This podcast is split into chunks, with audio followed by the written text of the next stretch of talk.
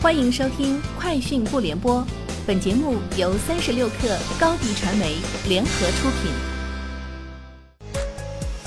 网络新商业领域全天最热消息，欢迎收听《快讯不联播》。今天是二零二一年八月十号。Sensor Tower 商店情报数据显示，二零二一年七月，抖音及其海外版 TikTok 已超过六千三百万下载量，蝉联全球移动应用非游戏下载榜冠军。其中，抖音的下载量占百分之十五，TikTok 美国市场的下载量占比为百分之九，Facebook 以超过五千三百万次下载排名第二，排名前五的另外三款应用依次是 Instagram、Messenger 和 WhatsApp。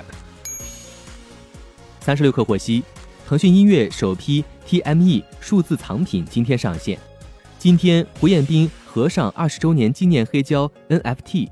在 QQ 音乐平台开启购买资格的抽签预约，限量发售两千零一张。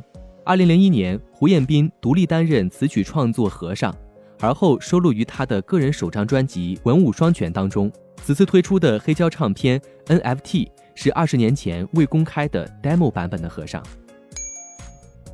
联想正式对外发布了针对中小企业一站式 IT 采购平台品牌“联想企业购”。据官方介绍。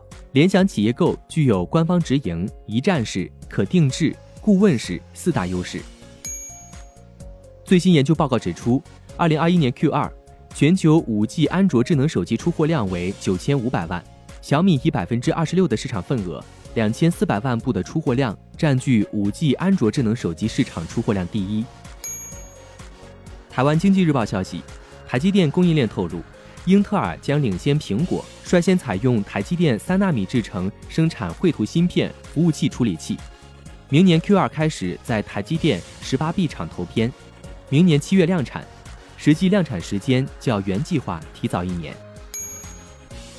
据报道，亚马逊公司将解散与亿万富翁纳穆尔西在印度成立的一家有争议的合资企业。这家合资企业成立之初的业务是帮助商家在网上销售商品，后来他们成为了在印度占据主导地位的供应商。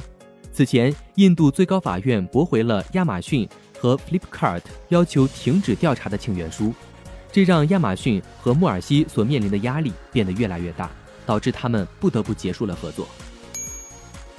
苹果周一表示，如果 iPhone 用户将照片存储到 iCloud 服务。苹果会对照片进行检查，看看有无虐待儿童的照片。苹果表示，谷歌、微软等科技公司也会检查上传的照片和电子邮件附件，然后与全美失踪和受虐儿童中心及其他机构的数据库进行比较。有专家认为，将近一半的儿童性虐待文件是视频格式。以前，苹果系统不会检查上传到 iCloud 的视频。但苹果决定未来扩大系统覆盖面。以上就是今天节目的全部内容，明天见。